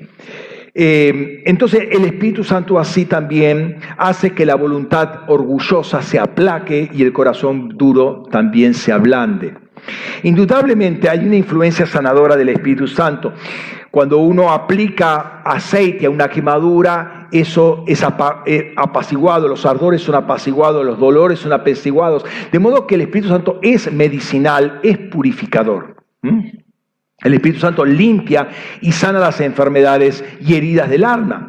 Pero también hay una influencia regocijante o alegrante del Espíritu Santo. Es el aceite del gozo. ¿Sí? El salmista dice, Salmo 23, versículo 5, la segunda parte, has ungido mi cabeza con aceite, mi copa está rebosando. ¿sí? Hay, una, eh, hay un vínculo entre la unción y la plenitud de gozo. Hay una, plenitud para dar, mi copa está rebosante. No es una rebosante de tristeza, al contrario, rebosante de alegría. Pero si está rebosante es porque puede impartir alegría a otros. No es el cristiano que viene con la cara larga para tratar de levantar al otro. No, el, cristiano no viene con cara larga. ¿Por qué? Porque está con el gozo, está en comunión con el Señor. Una fuente de gozo no puede llenarte de amargura. Entonces mi copa está rebosando, ¿sí? Entonces, eh, el Espíritu Santo da sensibilidad y pureza al alma y desde este corazón contrito y limpiado, ¿sí? Saltan corrientes de paz, corrientes de alegría. La dulzura de este ungüento manifiesta un fuerte símbolo de, de gracia, de influencia del Espíritu Santo sobre las demás personas. El Espíritu Santo da una calidad, calidez particular. O sea, una persona le gusta estar con una persona llena del Espíritu. A menos que no quiera renunciar a su pecado, va a ser muy molesto en ese caso, porque va a ser un choque. Pero eh, si vos tenés que elegir, cualquiera de ustedes tiene que elegir entre estar una persona llena del Espíritu Santo y una persona vacía del Espíritu Santo, vas a estar con la que está llena del Espíritu Santo porque te va a impartir algo. Crea una atmósfera alrededor diferente a la otra. La otra no te da, es un, un agujero negro. Te chupa todo. Salís peor de como entraste. ¿No? Y vemos esto justamente en Cristo, Salmo 45.8, el, el, Salmo de los hijos de Coré. El espíritu, el lenguaje, la vida de Jesús respiró, exhaló ese perfume divino y todos querían estar con Jesús. ¿Sí? Y aparece Jesús en escena, todos se, aglutinan ahí, tenía algo Jesús, ese, ese aroma, ese perfume que lo, que lo rodeaba, ¿no? Y así es con todos los que mora el Espíritu Santo o el Espíritu de Cristo. Hay algo que va más allá de la mera, a ver, yo diría, la mera eh, y fría y formal prosperidad. ¿Sí? Obviamente hay un ámbito de prosperidad, hay una prosperidad integral, no, me quiero, no quiero caer en el materialismo, hay una prosperidad integral que también tiene que ver con lo material, hay una prosperidad, pero va más allá de eso. Eh, hay una bondad muy rica que, que se difunde ¿sí? que se esparce, que se transmite, cuando el poder y la gracia de Cristo llenan el corazón, eso se empieza a derramar sobre, sobre el contexto, ¿no? sobre la casa, sobre el hogar. En Jesús y en el Espíritu Santo, que es un regalo, uno crece en belleza interior. ¿Sí? Es como esa combinación de aromas de todas estas especias. Uno se da cuenta, por ejemplo, cuando uno entra en una cocina donde se, está cocinando con especias aromáticas. Hay, un aroma particular ahí. Se da cuenta, mmm, ha sido sazonada la carne o el alimento con muchas fragancias, porque uno, y uno no tiene un, olfato absoluto, porque uno podría decir, sí, sí, acá hay orégano, acá hay esto y acá hay aquello, y te puede hacer una descripción de todos los aromas que hay en el ambiente, porque tiene un olfato eh, absoluto que se dice, ¿no? Pero eh, no es una religión fría e intelectual, no es una moralidad fuertemente austera, no es un carácter duro y severo, sino una vida que destila una fragancia. O sea, una persona dura, inflexible, no es que está llena del Espíritu Santo, al contrario, le falta ser lleno del Espíritu Santo. Ahora, eso no quiere decir que sea totalmente laxo, ¿sí? se permita cualquier cosa, no, eso tampoco, porque falta el aplomo, ¿sí? ¿No? que te va a levantar para cualquier lado. Hay un equilibrio. E, en ese aceite, en todas esas especies, hay un equilibrio. Si vos le pones mucho orégano o mucho perejil, la comida te va a resultar muy amarga. Hay un equilibrio, algo de, junto con algo de otro. Hay un equilibrio en Dios para que la vida sea una vida equilibrada. Por eso había 500 de estos, 250 de estos, 250 de estos y 500 y 4 litros, punto. No le pongas 28 litros. Hay un equilibrio, hay una proporción de las cosas. Ahora, quiero escuchar estos dos principios que son clave. Nada es sagrado si no es santificado por el Espíritu Santo. Nada es sagrado si no es santificado por el Espíritu Santo. Eh, todo debía pasar por el ungüento, por la unción. ¿sí? Leemos en, en Éxodo 30 los versículos 26 al 31. Y con él ungirás, escucha, la tienda de reunión y el arca del testimonio, la mesa y todos sus utensilios, el candelabro y sus utensilios, el altar del incienso, el altar del holocausto y todos sus utensilios, la pila y la base, los consagrarás y serán santísimos. ¿Hay alguno más santo que el otro? No, en ese momento son todos santísimos. No hay nada que no sea sagrado que no, si no fue ungido por el Espíritu Santo los consagrarás y serán santísimos. Todo aquello que, los toque será santificado. Fíjate cómo, cómo, corre la unción, ¿no? La, o la santificación. Y ungirás a Aarón y a sus hijos y los consagrarás para que me sirvan como sacerdotes y hablarás a los hijos de Israel diciendo, este será el aceite de la santa unción para mí por todas las generaciones. Nuestros lugares de reunión. ¿Por qué este lugar es santo? ¿Por qué acá yo no puedo poner una carnicería en este momento? ¿Por qué no puedo poner una, venta de, cualquier cosa? Por la presencia del Espíritu Santo. No porque esto sea el templo de Dios. Nosotros somos el templo de Dios. Pero está consagrado esto para una determinada función. Entonces la, la presencia del Espíritu Santo, la presencia nuestra, por lo tanto la presencia del Espíritu Santo en nosotros que somos el templo, santifica el lugar. Por eso ha sido separado esto para una función específica, capacitación, adoración, entrenamiento, etcétera, etcétera. ¿Sí? Salvación también, obviamente, son las cosas de Dios. Nuestros ministerios son solo santos cuando el Espíritu Santo los, los bendice. Nuestros hogares son santos si el Espíritu Santo está ahí. No si hay una velita que está encendida. Si el Espíritu Santo está ahí, tu hogar es santo, tu hijo es santo. ¿Por qué? Por la presencia del Espíritu Santo. Si el Espíritu Santo no está santificando, no hay nada que sea santo. Tiene que estar el Espíritu Santo. Lo más fuerte, lo más brillante, lo más puro en la iglesia no es nada si no está santificado por el Espíritu Santo. Es algo oscuro, débil y profano. El Espíritu Santo es el que hace la diferencia, el que separa, el que consagra, el que santifica, el que aparta para el uso exclusivo de Dios. En segundo lugar, todo es sagrado si ha sido santificado por el Espíritu Santo. Noten las dos, las dos partes de, una misma verdad. Nada es sagrado si no es santificado por el Espíritu. Todo es sagrado si ha sido santificado por el Espíritu. No me importa si el altar de oro o el altar de bronce, si es la base del lavacro o si son las cortinas. Todo es santificado y todo queda santísimo. No es si tiene una moldura o si no tiene moldura, es si tiene el espíritu o no tiene el espíritu. Entonces busquemos que el Espíritu de Dios santifique todo en nosotros. Es más, empiece a derramarse sobre el mundo para que se santifique el, para que se santifique el mundo, para que deje de ser mundo y sea todo para la gloria y honra de Dios. Quiero terminar con un par de reflexiones sobre lo que era el sacerdocio de Aarón y lo que era el sacerdocio y lo que es el de Melquisedec, que es en el cual participa Jesús y cada uno de nosotros. ¿no? Notemos lo que dice el, en Éxodo capítulo 29, los versículos 5 al 7.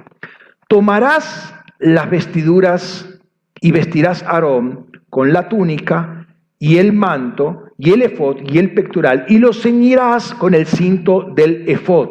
Pondrás el turbante en, la, en su cabeza y sobre el turbante pondrás la diadema sagrada.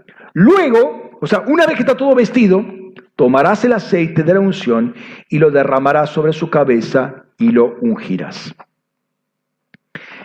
Como dijimos, no son dos gotas de aceite que se le tira, sino todo un baño de aceite que testifica lo que habla el Salmo 133. ¿no? El aceite llega al borde de las vestiduras, el, aceite cubría completamente todo el turbante, toda la barba, toda la cara, caía y todo se derramaba hasta el borde de sus vestiduras. No había nada que no fuera santificado, chorreado, ungido, eh, en una completa cobertura. Ahora, cuando Jesús predica en la sinagoga de Nazaret, dice, el Espíritu del Señor está sobre mí, por lo cual me ungió para dar buenas nuevas a los pobres, me ha enviado a proclamar libertad a los cautivos y recuperación de vista a los ciegos, para enviar a los oprimidos en libertad a proclamar el año favorable del Señor. Y como dice en otro lugar, aquel a quien Dios envió, habla las palabras de Dios porque da el Espíritu sin medida. El mismo Espíritu que estuvo en Jesús está en nosotros sin medida. O sea, no te dio hasta acá. No, no hay límite. Mira, vuelvo a repetir esta, esta palabra porque fue muy fuerte que se recibió en un monte de oración el domingo pasado. Sión tiene límites. Perdón, Sinaí tiene límites. Sión no tiene límites. Acuérdense, eh, pongan límites en Sinaí para que no pasen, el que pase muera. Sinaí tiene límites. Sion no tiene límites. ¿Por qué? Porque el Espíritu Santo es el que te da acceso a Sion y está dado sin medidas. Y es el poder de Dios en toda su manifestación. Ahora, pensando en todas las especias tremendamente machacadas, ¿cuál sería el aroma que desprendería el Espíritu Santo sobre Jesucristo? ¿Cómo quedaría aquel que estuviera pegado a Él, cercano, junto con Él, caminando junto con Él todo el día? Fíjate lo que dice Cantares. Mira, mira qué interesante este pasaje de Canteras, capítulo 4, los versículos 12 al 15. Huerto cerrado eres, hermana mía, esposa mía fuente cerrada, manantial sellado. Tus, renuevos son paraíso de granados, con toda suerte de frutos deleitosos, de flores de aleña y de nardo, nardo y azafrán, cálamo aromático y canela. Todos, con todos los árboles de incienso, mirra y aloes, con los mejores bálsamos y aromas. Eres manantial del huerto, pozo de aguas vivas que fluya del Líbano. ¿Qué olor, qué aroma tiene la esposa de Cristo? Acá está. Todos los ingredientes del aceite de unción están en la esposa de Cristo. Porque está junto con Cristo. Está pegado a Cristo. El Señor nos hizo partícipes el jueves pasado, espero que lo hayan leído, de una visión tremenda con el equipo ministerial de, resurrección. ¿Lo leyeron? Ya no es un huerto externo a nosotros al cual debemos entrar, sino un huerto interno en nosotros el cual debe producirse. El, internamente tiene que haber un huerto en nuestra alma que se produzcan todos esos aromas y haya todos esos frutos que son los frutos del Señor, donde la menorá está dentro, ahí en el espíritu, y nuestro espíritu está mirando constantemente esa, esa, esa menorá y está pegada y ministrando esas gotas de aceite dorado, están ministrando a nuestra alma. Es muy tremendo eso. Y creo que es, es una palabra que nos va a dirigir durante mínimamente el mes que viene.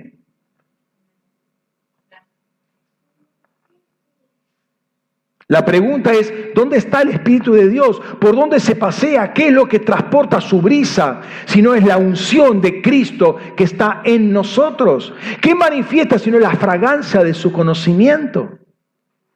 El otro día, hace bastante tiempo, había, y termino con esto, había escuchado a, un, a una mujer catadora de, de, de tés y de perfumes también, ¿no?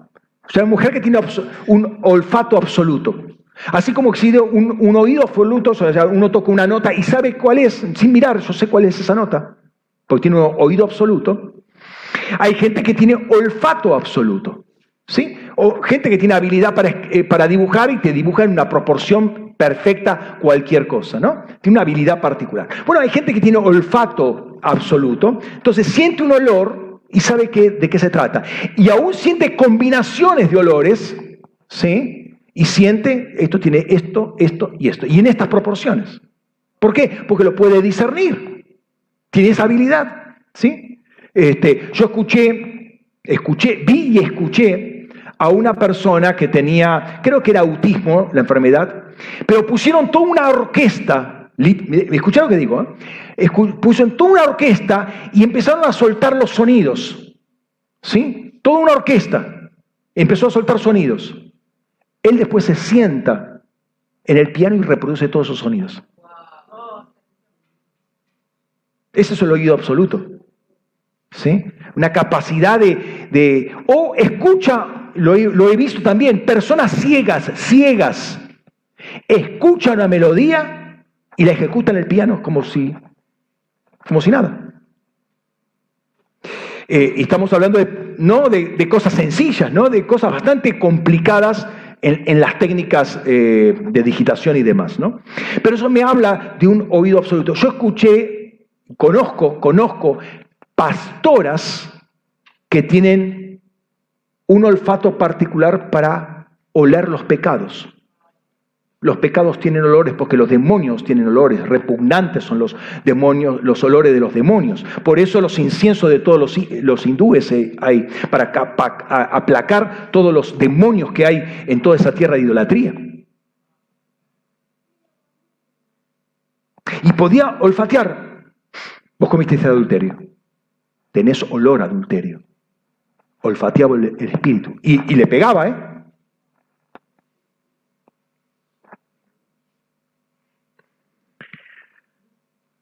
¿Quién te crees que es el experto en aromas? el que los produce, el que los diseña, el Espíritu Santo.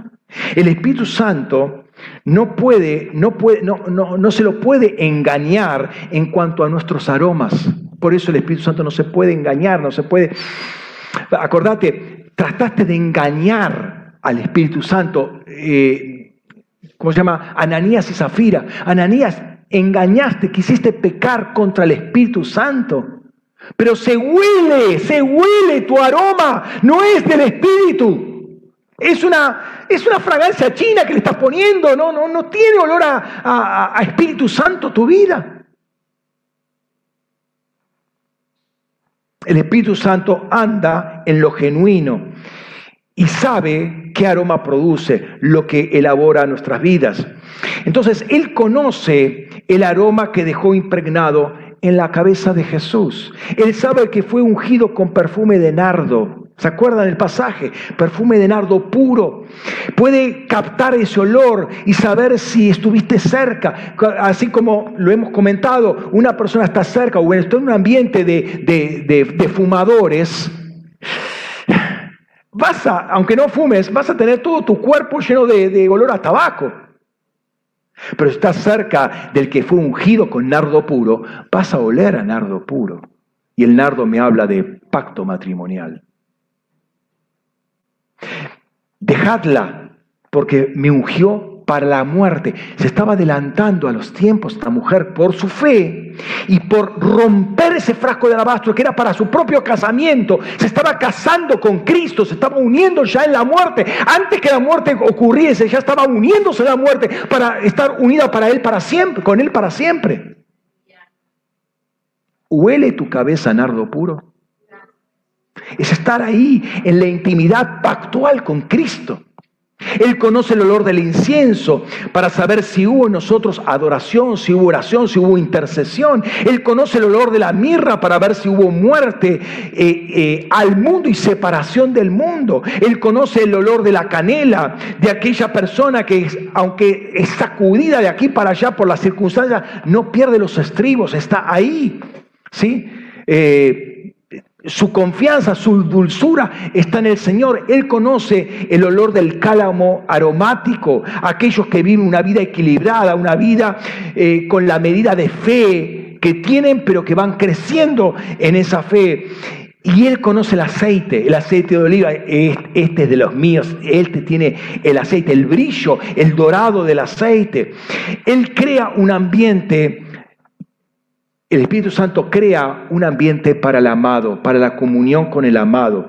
Y solo hay intimidad en la cámara, en la recámara, lo dice ahí Cantares, si estos aromas están presentes. Solamente, solamente. Y uno tiene que exhalar esos aromas. Esa es la unción del Espíritu. ¿Mm? Eh, es el aceite de la unción. Eso está dado para todo sacerdote del orden de Melquisedec. Antes era para el sumo sacerdote y los hijos de los sacerdotes, los sacerdotes, los hijos del sumo sacerdote. Pero ahora somos todos nosotros los hijos del sumo sacerdote Jesús. O sea que ese aceite es para todos nosotros. Entonces es muy importante en este tiempo empezar a producir esos aromas. ¿Sí? Y es lo que el Espíritu Santo quiere hacer en este tiempo. Por eso no, acepta eh, especias baratijas, baratitas. No, quiere las genuinas, las costosas. La unción es costosa, ¿sí? No es algo que se consiga así nomás. Un poco de tierrita, no, no, no, no es tierrita. Es algo que pasó por la presión, pasó por el machacado, pasó por el pisoteado, pasó por la trituración para sacar ahí de la presión, sacar ese aroma. Es una gotita. Eh, los aceites, para conseguir alguna vez una gotita, se necesitan pétalos y pétalos y pétalos, por ejemplo, de rosa, pétalos y pétalos y pétalos para sacar una gotita de aceite. Entonces, eh, hay muy poco aceite por, digamos, superficie de material y tiene que ser triturado, triturado, triturado, triturado hasta que salga esa esencia. Cerra tus ojos un momento.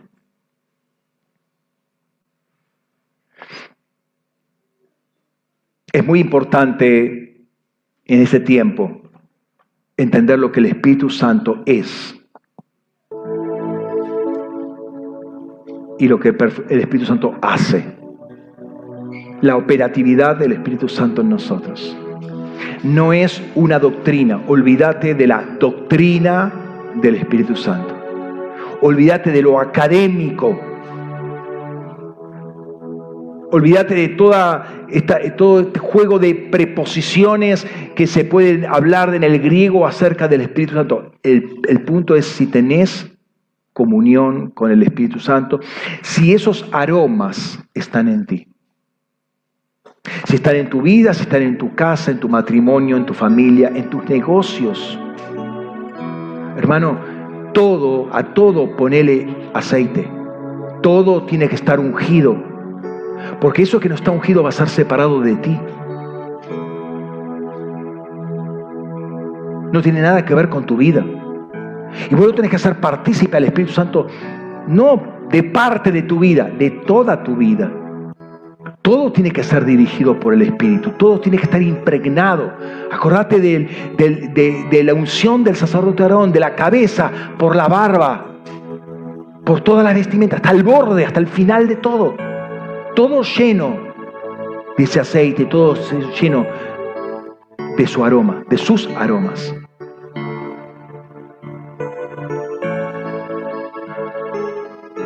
Una vida equilibrada, una vida a plomo, una vida de alegría, una vida que rebosa, una vida que conoce, que tiene intimidad, que perfuma todo. Mira, si una prostituta, escúchame bien, si una prostituta perfuma el lecho, ¿cuánto más la esposa debe hacerlo?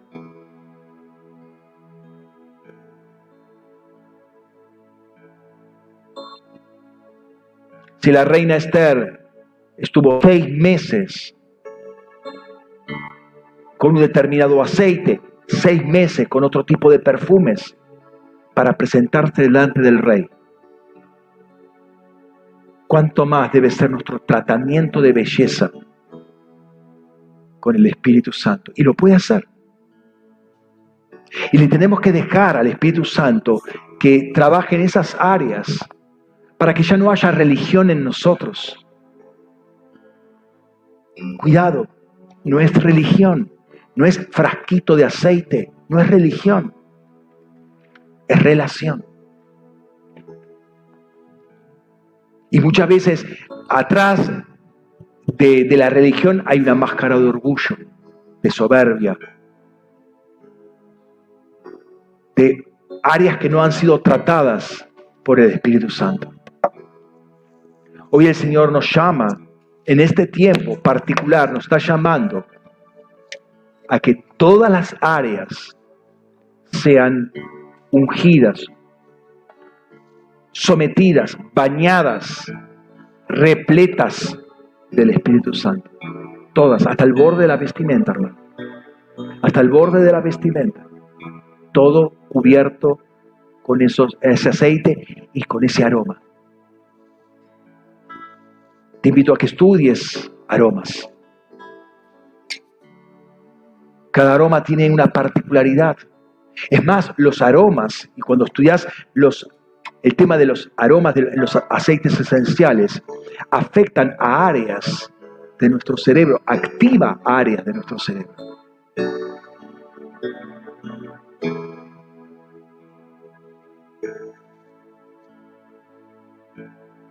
Señor, queremos ser esas personas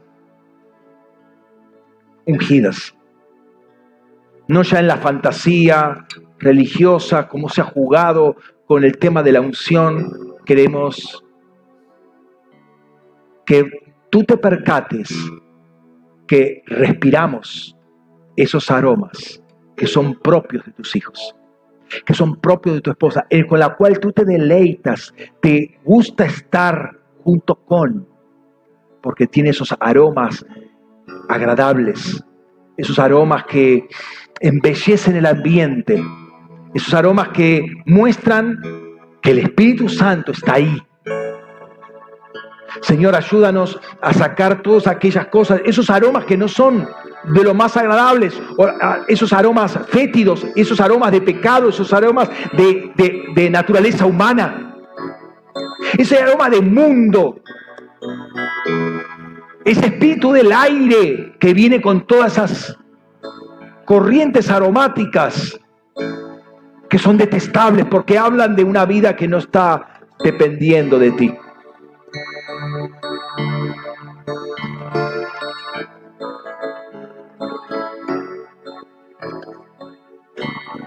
Remoja en ese aceite esas áreas que te falta todavía. Vos sabés cuáles son. Ponete en relación con el Señor. Ponete en remojo con el Señor. Así como el escudo de la fe se remojaba con aceite también para volverlo terso. Antes estaba quebradizo, estaba reseco. Se remojaba, se hacía todo un, tratamiento para eh, rejuvenecer el cuero. La fe también tiene que ser remojada en el aceite. El amor tiene que ser remojado en el aceite. La paciencia tiene que ser remojada en el aceite. Tiene que desarrollarse un paraíso interior en nosotros. Y de ahí van a salir los frutos que busca el Señor. Padre, haz, haz esta obra maravillosa en nosotros. Haz esta obra, Señor. Queremos exhalar esos, esos aromas. Queremos manifestar que somos los ungidos Así como el Cristo fue ungido, los cristianos son ungidos y queremos soltar ese, esos aromas para que el mundo también perciba que somos tus hijos, que hemos estado contigo y que venimos de ti. En el nombre de Jesús. En el nombre de Jesús. Santo. lo que para ti. Es mi alabanza, es mi adoración.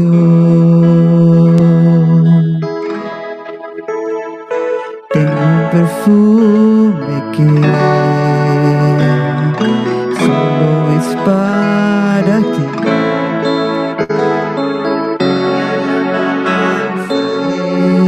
Mi adoración.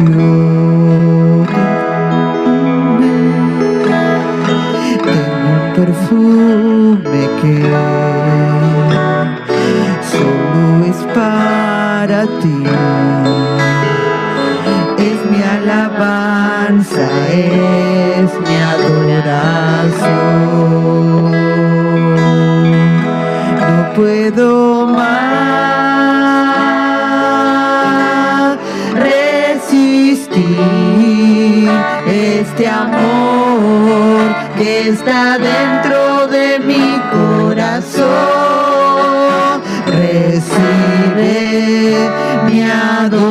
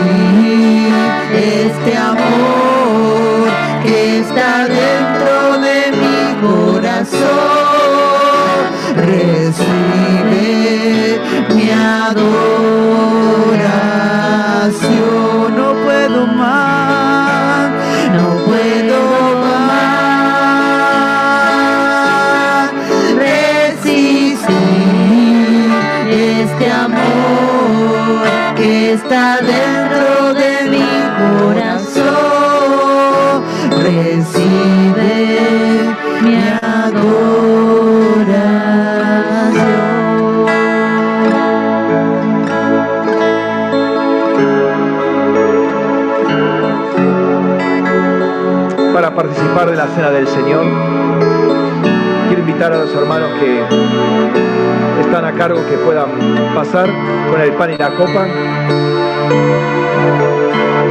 Amén. Gracias, Rey.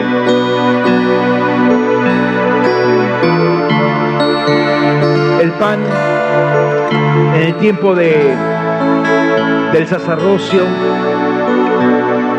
también estaba ungido porque estaba siendo iluminado. Pasen, pasen. Estaban siendo iluminados por la lámpara, por la menorá. Gracias. Así que también estaba ungido.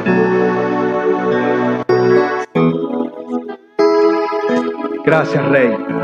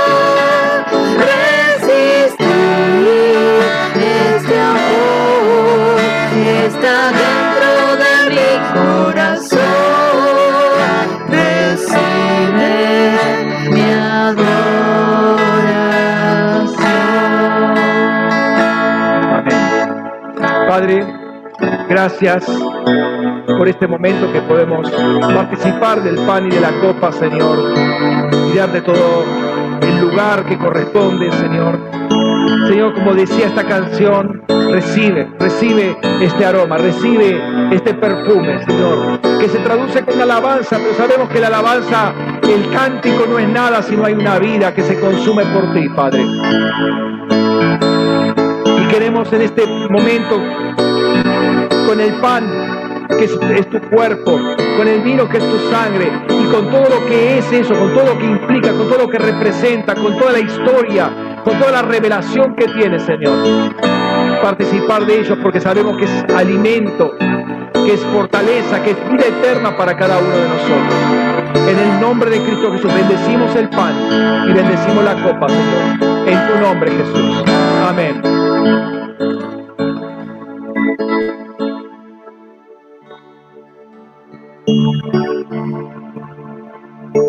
Thank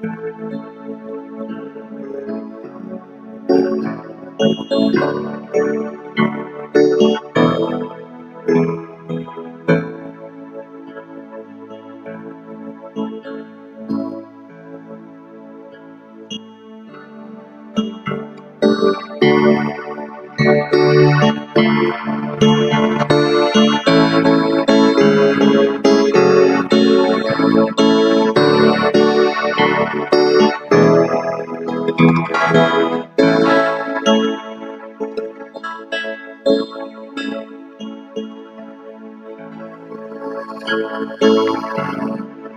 Resistir este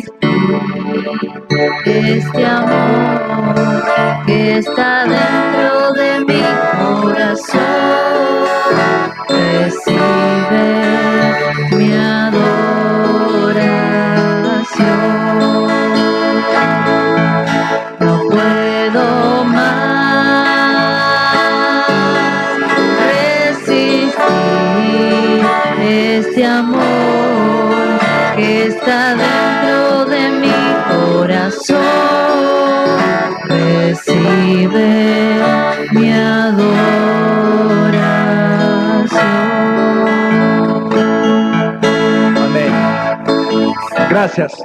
Gracias Padre por este tiempo, gracias Señor por este día, gracias por la palabra que fue sido impartida, Señor. Soltamos esta palabra, Señor, para que sea llevada por ángeles, Señor, más allá, Señor, de los límites de este partido, Señor, hasta donde tu Espíritu, Señor, diga, Señor. Padre, que se mueva con, con fuerza, Señor, que atraviese, Señor, como los aromas atraviesan todas las circunstancias, Señor, que atraviese, Señor, fronteras, Padre, y que corra, que corra tu palabra, que corra tu Espíritu, Señor, y sean todos tocados por tu presencia, en el nombre de Cristo Jesús.